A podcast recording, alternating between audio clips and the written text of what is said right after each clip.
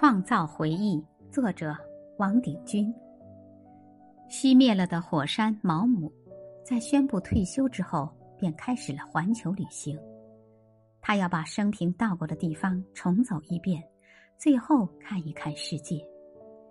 毛姆太会安排自己的生活了，他能有这份福气，这份健康，这笔旅费令人羡慕。萧伯纳逝世后。毛姆差不多是十九世纪仅存的著名作家，在毛姆眼里，真是再过聊天，换尽旧人。他的心境也是躲进危机，消残壮志。大限难逃，来日无多，趁着夕照，就地重游，借此机会把平生做一回顾，在精神上是多么丰富的享受。据中国民间传说，人死以后，魂魄要到各处去捡拾生前所踏的脚印。毛姆的旅行可称为捡脚印的旅行。在旅行中，一定有许多情感激荡而生。火山未曾完全熄灭，里面不能没有热腾腾的岩浆。对于我这样称赞毛姆的旅行计划。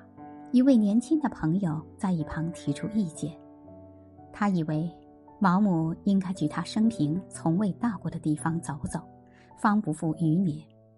我听了这位朋友的话，立即觉出青年人与老年人的不同。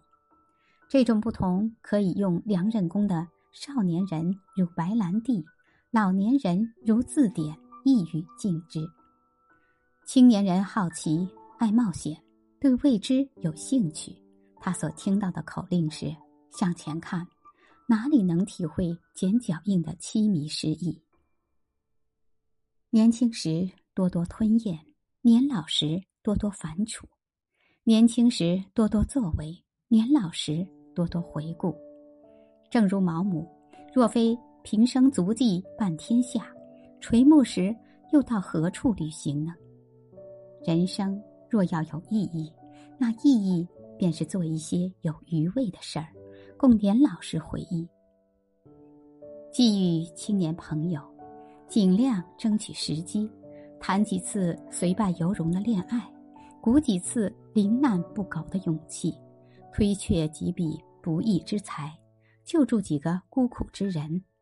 该报恩的报恩，该雪耻的雪耻，这一切都是为了。当你年老时，使你的心免于空虚。